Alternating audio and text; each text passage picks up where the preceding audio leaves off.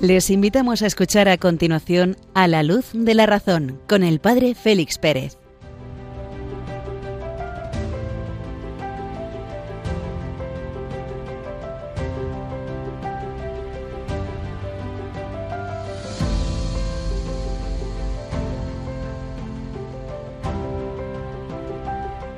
Muy buenas noches, queridos amigos de Radio María. Acabamos de escuchar las señales horarias de la medianoche que dan inicio a este 25 de octubre de 2023, una hora menos en las Islas Canarias. Recibid un cordial saludo del Padre Félix Pérez desde Béjar, en la provincia de Salamanca. Y como en las Islas Canarias todavía estamos en el día 24, conviene recordar lo que afirmaba el padre Claret, la fe y la razón. He aquí dos cosas que pueden fácilmente hermanarse entre sí, usando de ellas como corresponde. En cada uno de nosotros hay dos instintos, dos necesidades igualmente innatas, igualmente fuertes e indestructibles con relación a la verdad, la necesidad de creer y la necesidad de razonar, pues que este doble instinto que nos conduce a la única verdad, el instinto natural con el instrumento de la razón, y el instinto sobrenatural con el instrumento, entre comillas, por la dignidad que tiene de la fe, nos lleven a la verdad suprema que es Cristo, se lo pedimos al Padre Claret. Y como decíamos que todavía estamos en el día del Padre Claret en las Islas Canarias, hay que recordar que están celebrando las Islas Afortunadas el 175 aniversario de su llegada y de su predicación. Efectivamente, en marzo de 1848 llega el padre Claret al archipiélago, permanece sólo quince meses, y mutuamente se robaron el corazón.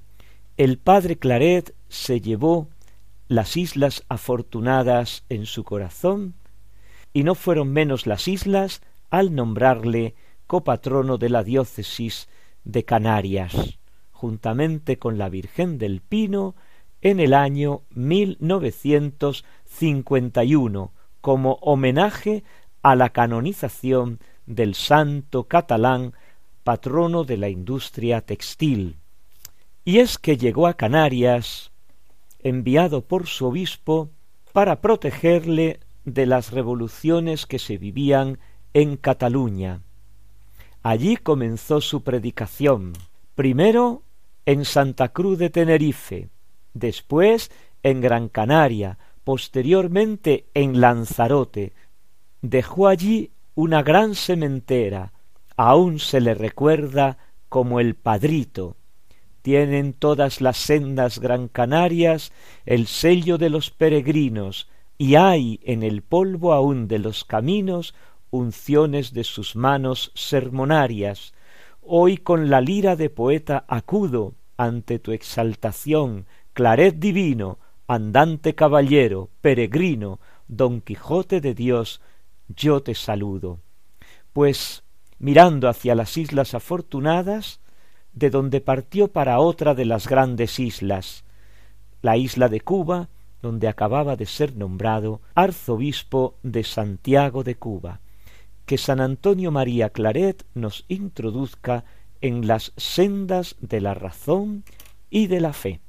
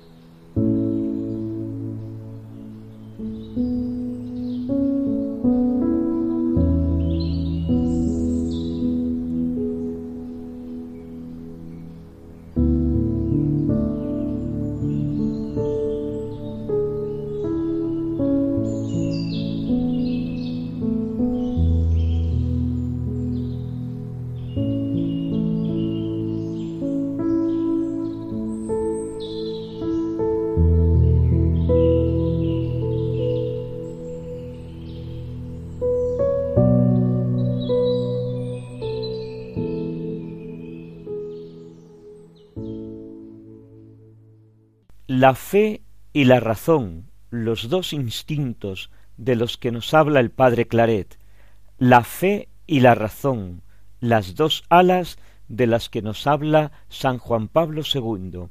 La fe y la razón tuvieron aquel primer encuentro en el siglo I, siglo II. Un pionero de este encuentro positivo con el pensamiento filosófico, aunque bajo el signo de un cauto discernimiento, fue San Justino. Así comienza este párrafo del número treinta y ocho de la encíclica Fides et Ratio. ¿Y quién es San Justino?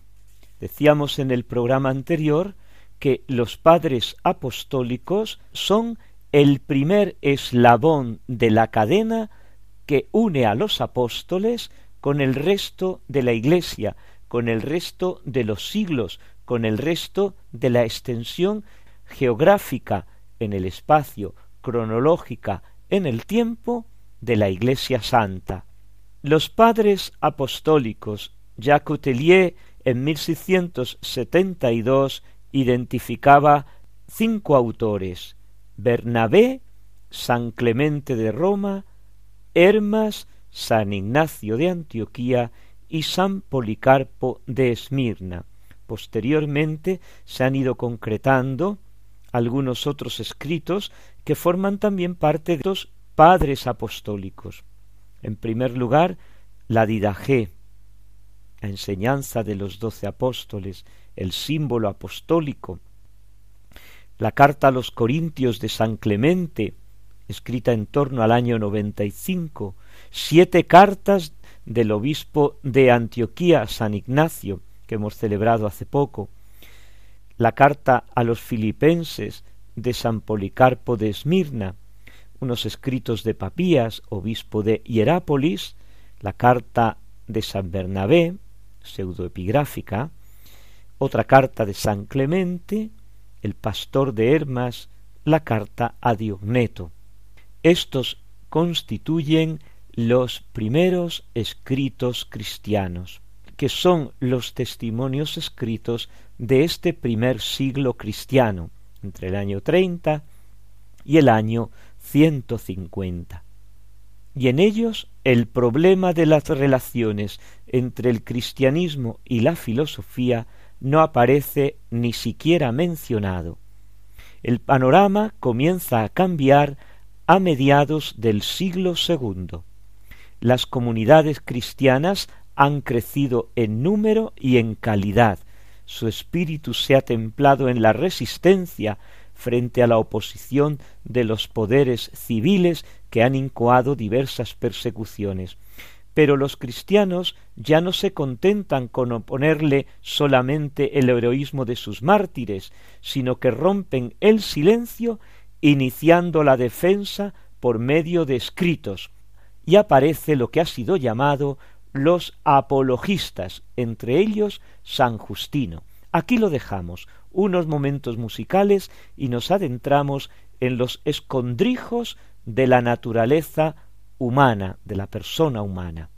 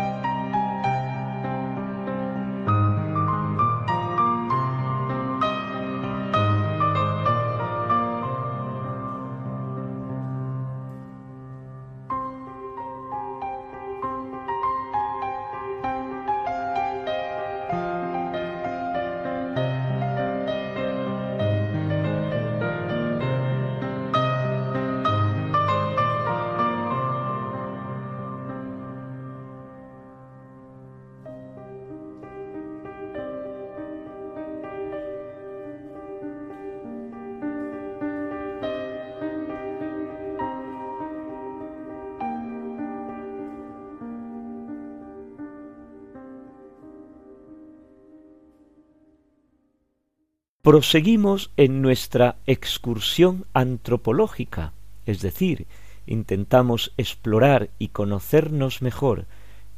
Qué es el hombre, esa maravilla suprema de la creación material, el ser más completo que existe en el mundo creado material.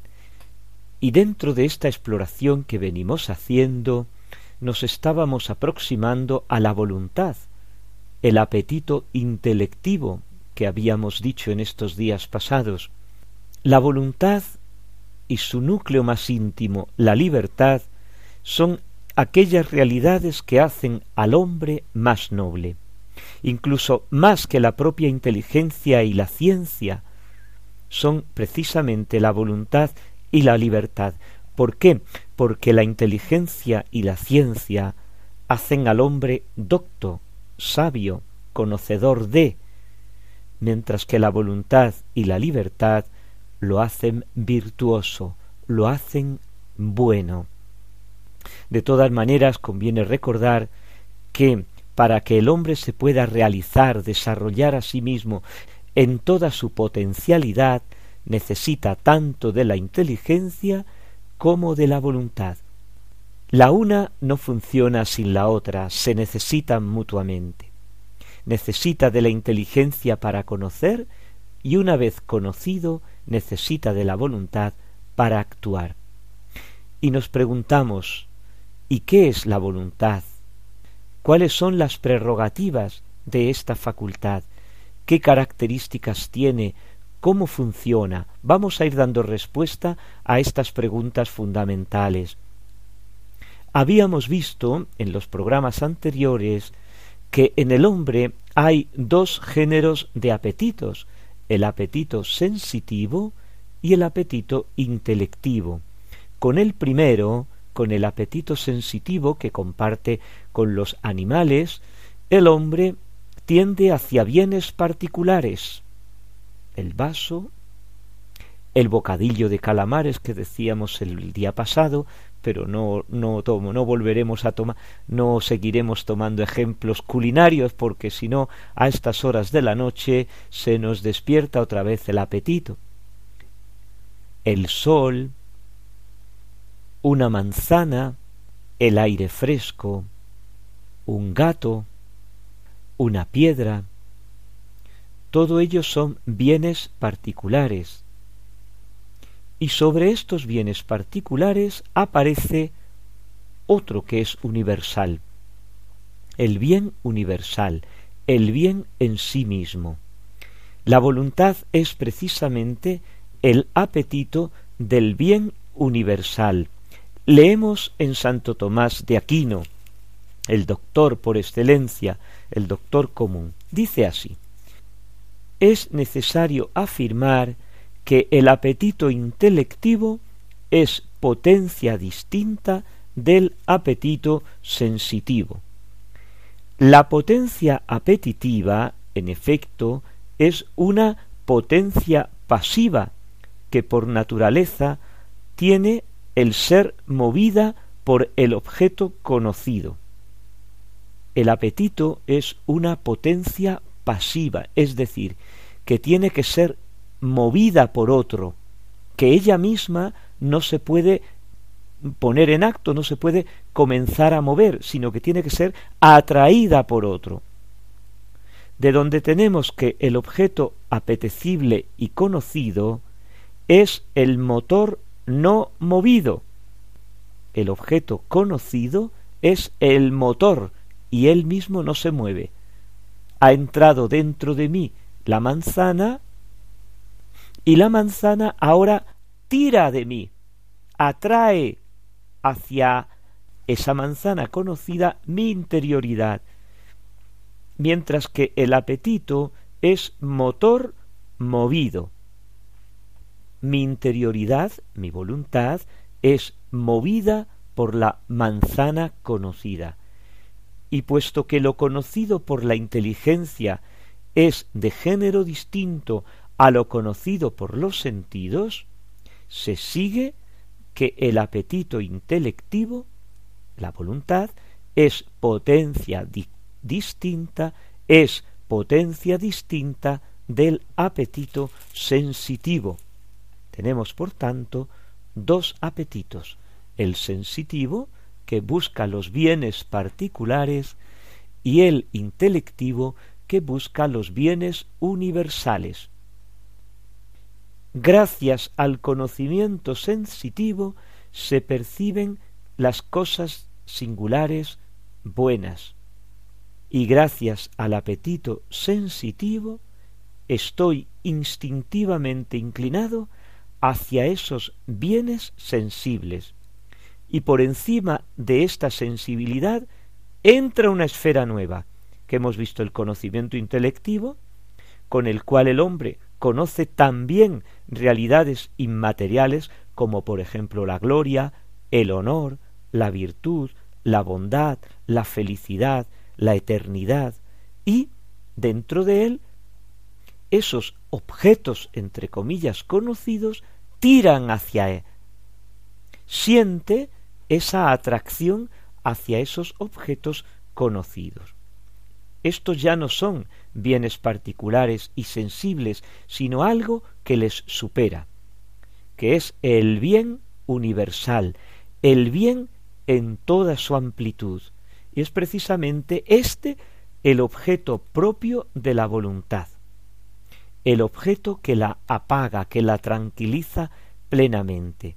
Hacia este objeto la voluntad siente una inclinación natural, en cuanto que es su objeto propio, porque la voluntad, por su, por, por su propia naturaleza, por su propia constitución, tiende hacia ese horizonte universal del bien. Dice Santo Tomás, escribe Santo Tomás, es por tanto indispensable que como el intelecto se adhiere necesariamente a los principios primeros, el todo es mayor que la parte, por ejemplo, así la voluntad se adhiere necesariamente al fin último, que es la felicidad. La inteligencia, los principios primeros. La voluntad, el fin último, que es la felicidad todo aquello que entra en el horizonte del bien pertenece a la esfera de la libertad, igual que todo lo que entra en el horizonte de la verdad pertenece a la esfera del intelecto. En efecto, vuelve a escribir Santo Tomás, siendo el objeto de la voluntad el bien en su universalidad, todo lo que entra bajo la razón de bien puede interesar al acto de la voluntad. De ello se deriva que la voluntad, al igual que el entendimiento, son dos facultades espirituales. ¿Qué quiere decir facultad espiritual? Pues que sólo puede aspirar al bien universal una facultad que esté totalmente desvinculada de las cadenas singulares de la materialidad. Estamos tocando aquí en la inmaterialidad, en la espiritualidad, estamos tocando una realidad nueva que no nos ha salido hasta ahora, que es el alma, el espíritu, que tendremos un día que ponernos a estudiar, a ver qué es eso del espíritu, a ver qué es eso del alma, a ver qué, cuál es el soporte de la inteligencia y de la voluntad. Primero vamos viendo cómo se comporta el hombre para desde su comportamiento, desde sus actos, ir tirando como hacia atrás, hacia el fondo, para buscar el origen de esos actos, ¿no? Además, igual que el intelecto, también la voluntad está dotada de una apertura infinita. Donde hay espiritualidad, hay infinitud, que es lo característico de la espiritualidad. Tiende, por su propia naturaleza, a la posesión de todo bien, y especialmente del bien infinito. Ahora nos encontramos con un drama. Como la voluntad es una facultad espiritual, y tiene una apertura infinita. Y en este mundo lo infinito no existe porque lo único que existe son seres limitados, esta apertura infinita de la voluntad no viene nunca cerrada, no se cierra nunca. Y aquí nos encontramos con lo que con lo que digo, con lo que yo digo, el drama interior de la voluntad. Y es una distinción entre la voluntad querida, la voluntad puesta en acto, el, la voluntad en acto y la voluntad como potencia que no hay manera de saciarla. Vamos a ver esto. La voluntad querida es que yo digo, que yo quiero, pues este vaso, eh, este plato de comida, estos macarrones, que quiero comprar un cinturón, que me quiero comprar, que quiero salir de paseo, que quiero abrir el paraguas porque llueve, eh, voy determinando, decidiendo distintos actos particulares, la voluntad que se manifiesta en los actos particulares. Y sin embargo, todos estos bienes finitos, todos estos bienes limitados, no sacian plenamente, completamente mi voluntad. Hay dentro de mí todavía voluntad que desea. Es el dinamismo profundo que hace que la voluntad tienda hacia un bien que trasciende todos estos bienes particulares, hacia un bien que apunta a plenitud, hacia un bien que apunta a superación de todo esto, hacia un bien que trasciende todo esto, un bien siempre deseado y jamás conquistado. La voluntad volente, que desea, que sigue deseando, trasciende todas las situaciones de hecho, se trasciende incluso a sí misma, desea más de lo que puede llegar a conseguir. Estamos tocando aquí eh, como el, el, el, techo de la voluntad. ¿Por qué? pues porque por encima de ese techo de la voluntad ya solo está Dios. Y aquí resuenan en nuestro corazón y en nuestros oídos las palabras sabias de San Agustín. Nos hiciste, Señor, para ti, y nuestro corazón está inquieto hasta que descanse en ti. Corazón inquieto, porque va saltando de bien en particular, en bien en particular, en bien en particular, en bien en particular, y no se sacia con ninguno de los bienes particulares, porque la capacidad del corazón humano, la capacidad de la voluntad humana es inmensa, inmensa, somos hechos a imagen y semejanza de Dios, nos va a recordar el libro del Génesis. Y es inmensa esa capacidad. Y si por un lado tocamos el techo de la voluntad en ese deseo de infinitud, por otro lado, buceamos hasta el interior de la voluntad y nos vamos a encontrar con la libertad, la prerrogativa primaria y principal de la voluntad. Es más, su título de singular gloria, de singular grandeza.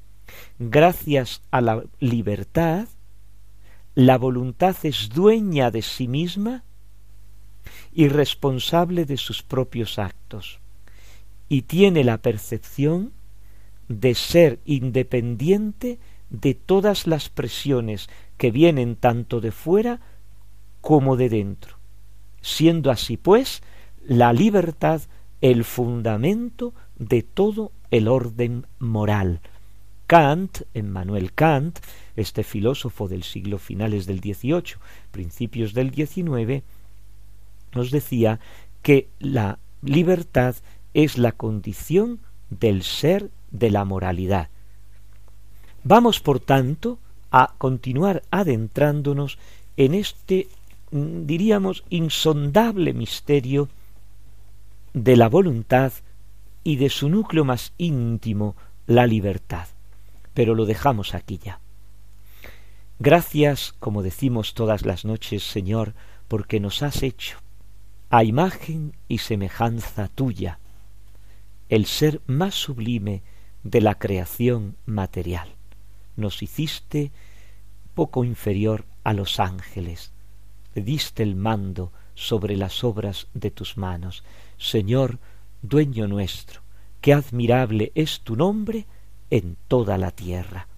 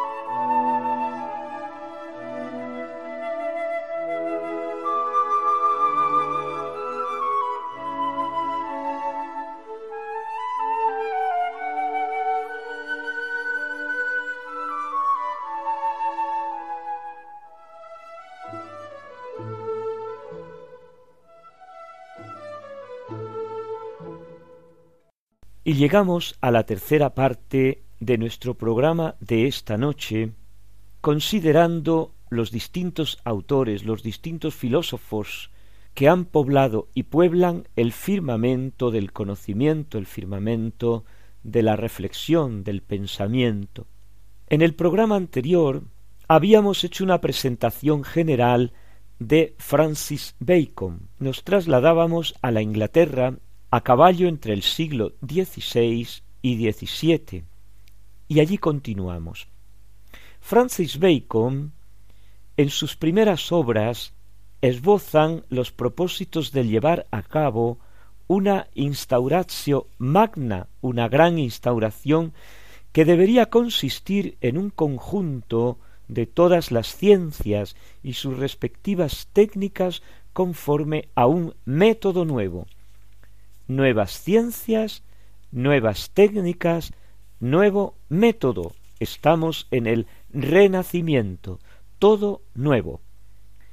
La Edad Media con sus antigüedades es cosa ya pasada, según estos hombres del Renacimiento.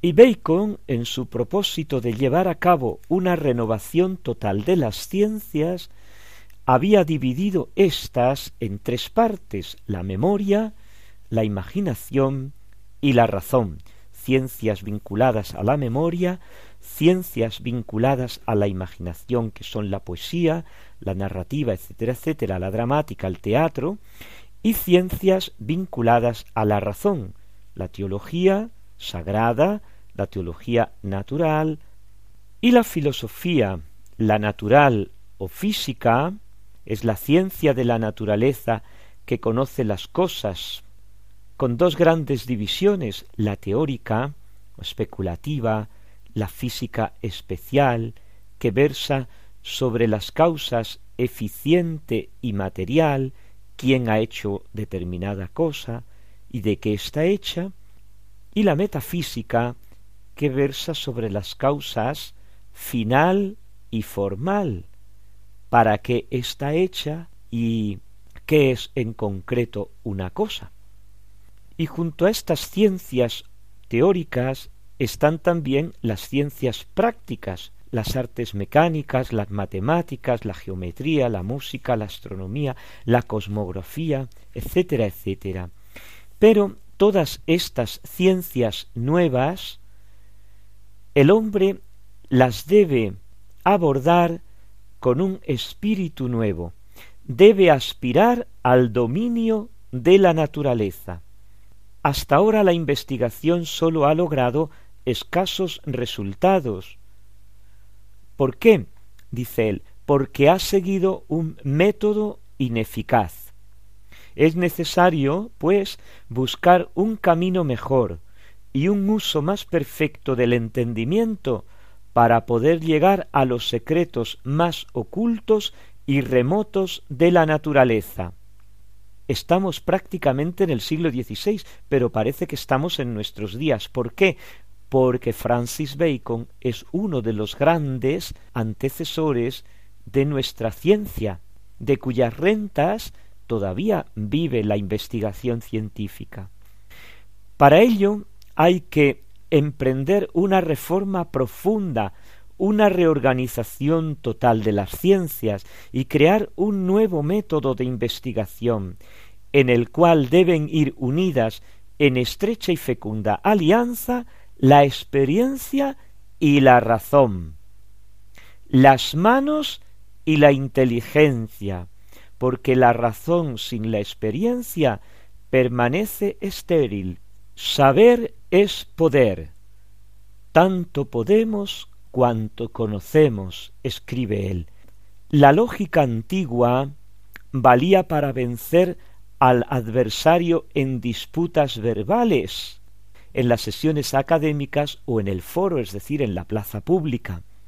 Pero tal y como la tenemos desarrollada, es inútil para la invención de las ciencias.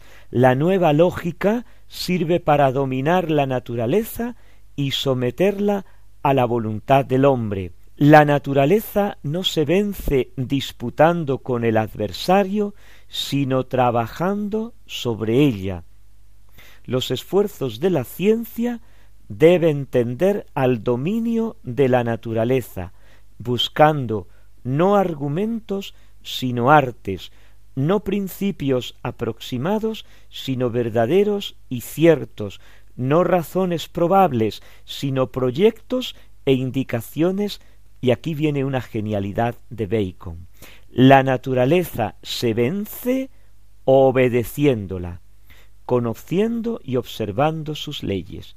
Para dominarla no bastan, como decíamos antes, las manos ni el entendimiento solos, sino que hacen falta instrumentos, que son el experimento y la reflexión, ni las manos solas, ni el intelecto solo, sino las manos y el intelecto, el experimento y la razón.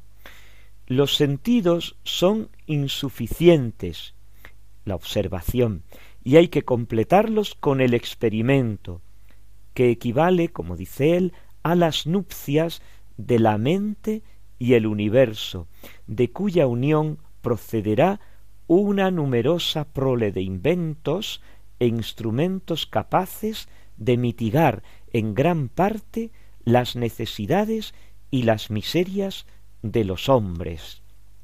¿Qué tipo de inventos imitando la naturaleza? ¿Qué tipo de inventos conociendo la naturaleza? Pues curiosamente, en su libro utópico Nuevo Atlante, 1627, describe una soñada casa de Salomón. ¿Qué es esta casa de Salomón que describe Francis Bacon en su Nuevo Atlante? Un centro de investigación científica y técnica en la que habría un gran instituto de máquinas capaces de producir toda clase de movimientos, y escribe él, y multiplicar sus efectos partiendo de una débil fuerza motriz con la ayuda de engranajes y otros medios de este género. Así los transformamos en otros más eficaces y poderosos que todos aquellos de los que ahora disponéis. Podemos imitar el vuelo de los pájaros, podemos hasta cierto punto volar por los aires, 1627, ojo.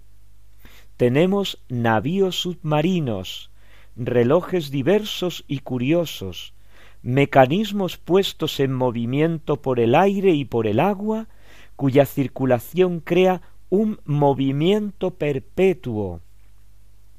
Imitamos los movimientos de los seres vivos gracias a autómatas que se parecen a hombres, a animales, a pájaros, a peces, a serpientes. No es extraño, pues, que estas sorprendentes anticipaciones sedujeran a los hombres de la Ilustración del siglo XVIII, dos siglos después, que le van a considerar como el gran profeta del progreso indefinido y de la era industrial, tecnológica y científica que pone la naturaleza al servicio de la utilidad y de la felicidad de los hombres. En cualquier caso, es el iniciador de esas actitudes pragmáticas, empiristas y positivistas tan propias de la modernidad. Sus obras despertaron el interés por la observación, la experiencia y la ilusión de lo nuevo y lo inesperado, que unidos a la convicción mecanicista, van a desembocar en una catarata de inventos que han hecho realidad hoy los sueños de Bacon, 1627. Ahora bien, para conseguir todo esto, ¿cómo tenemos que proceder? Y Bacon contrapone el método de la anticipación de la inteligencia propio de la lógica antigua a la interpretación de la naturaleza, que es lo peculiar de la nueva. La anticipación procede, la anticipación de la lógica de la inteligencia antigua, procede de una manera deductiva, prescinde casi por completo de la experiencia, y, de modo deductivo, salta enseguida de conceptos y axiomas generales a los hechos particulares. Pero estos axiomas, estos principios generales, no sirven para hacer ningún invento. ¿Por qué?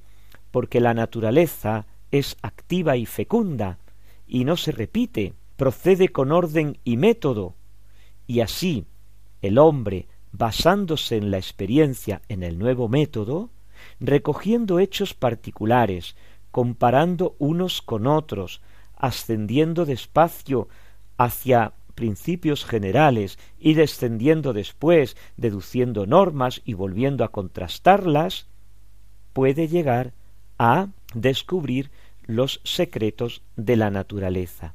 Por tanto, hay que dejar de lado el método antiguo y proceder según el nuevo de la interpretación. Hay que apartar a los hombres de las nociones generales y conducirlos hacia los casos particulares y para ello diseña un nuevo método, un novum organon. Esta es otra de las obras.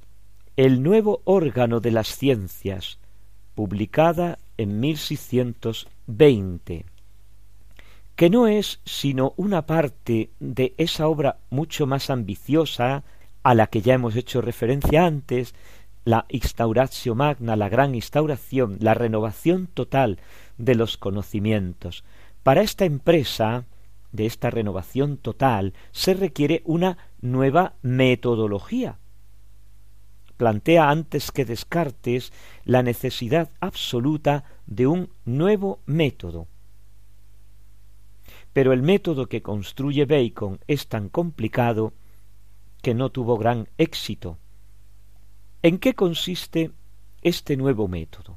Primero, una parte que deconstruye, que destruye, es decir, una limpieza general de prejuicios o nociones falsas de la mente humana que llama con el nombre genérico de ídolos y que impiden el verdadero conocimiento. Nociones falsas, dice él, que han invadido la inteligencia humana echando hondas raíces en ellas. Para tener acceso al reino del hombre es preciso purgar la inteligencia de estos ídolos, lo mismo que hay que hacerse niños para entrar en el reino de los cielos, dice él. Hay dos clases de ídolos internos e innatos y otros dos externos o adquiridos. Los primeros, los ídolos de la tribu, es decir, los propios de la naturaleza humana. Los sentidos se engañan con frecuencia, el entendimiento deforma los datos de la realidad, creando conceptos abstractos o generalizaciones inexactas. Los sentidos del hombre no son la medida de las cosas. Las percepciones, sensibles o inteligibles, son limitados e insuficientes para penetrar en los secretos y fuerzas ocultas en la naturaleza.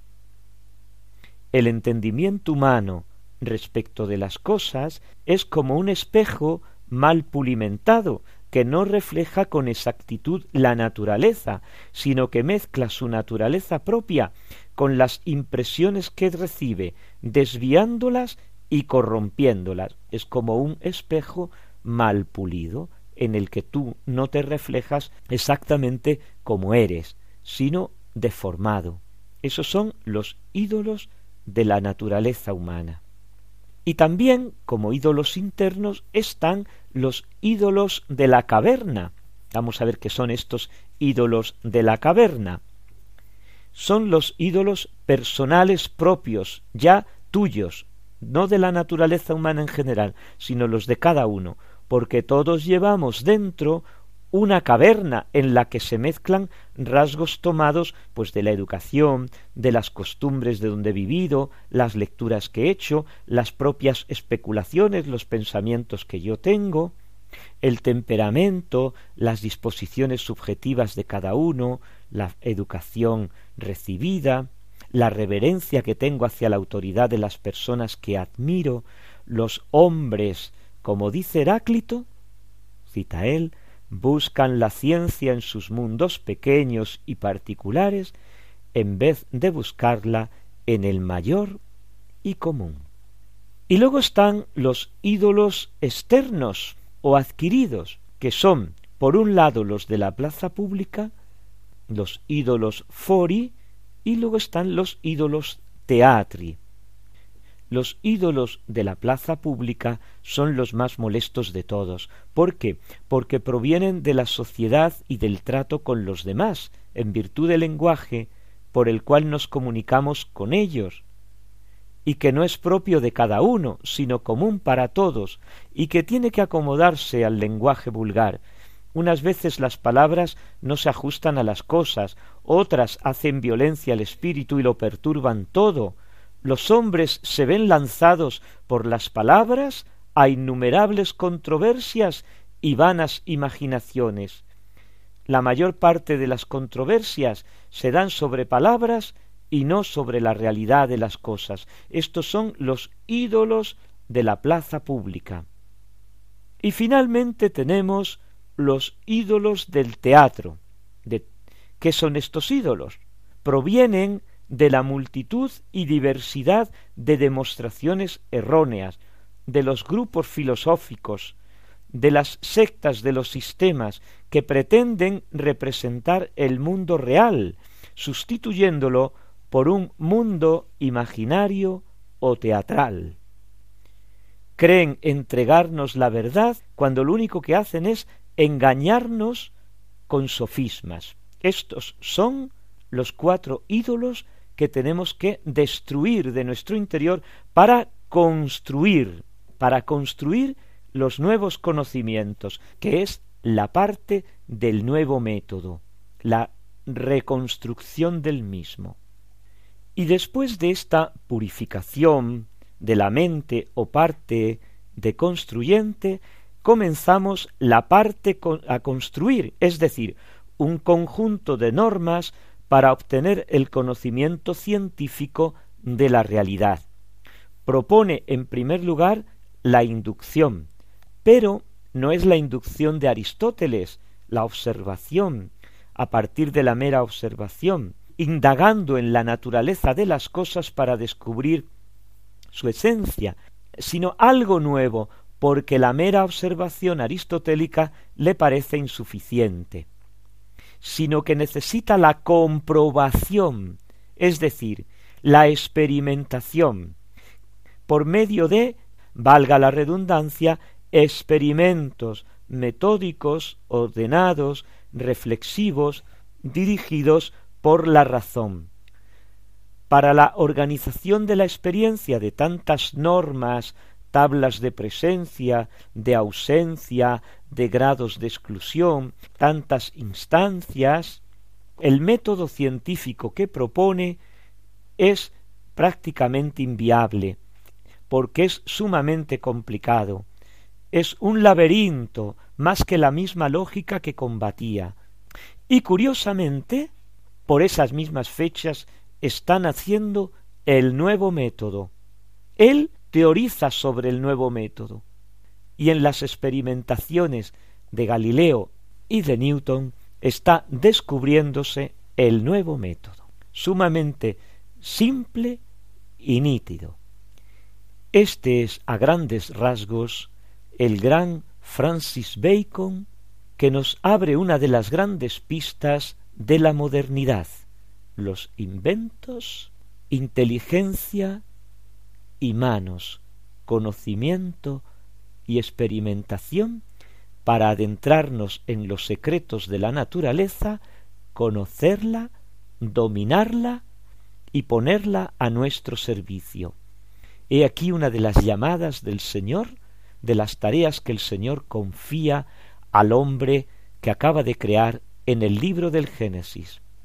Creced, multiplicaos, llenad la tierra y sometedla. Qué grande eres, Señor, que has hecho al hombre el rey de la creación material.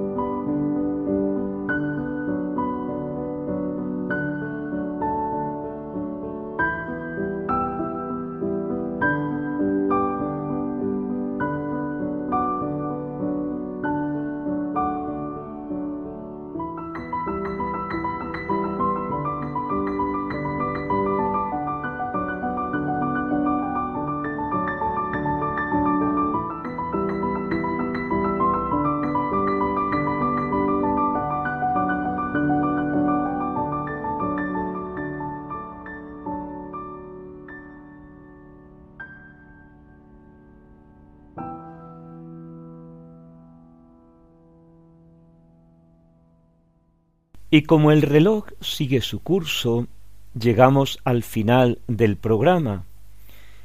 A punto de sonar la medianoche en las Islas Canarias, una hora más en la península y Baleares, Ceuta y Melilla, nos tenemos que despedir, no sin antes recordar que podemos continuar nuestro diálogo en el correo electrónico del programa a la luz de la razón arroba Radio María ES o bien enviando una nota, una carta, un mensaje a la dirección postal de Radio María en Madrid, Paseo de Lanceros 2, primera planta, 28024, código postal de Madrid. Nada más. Nosotros nos vamos a descansar, Radio María prosigue su programación y hasta el próximo miércoles, dentro de quince días, que Dios os bendiga. Santa Noche, Ave María Purísima.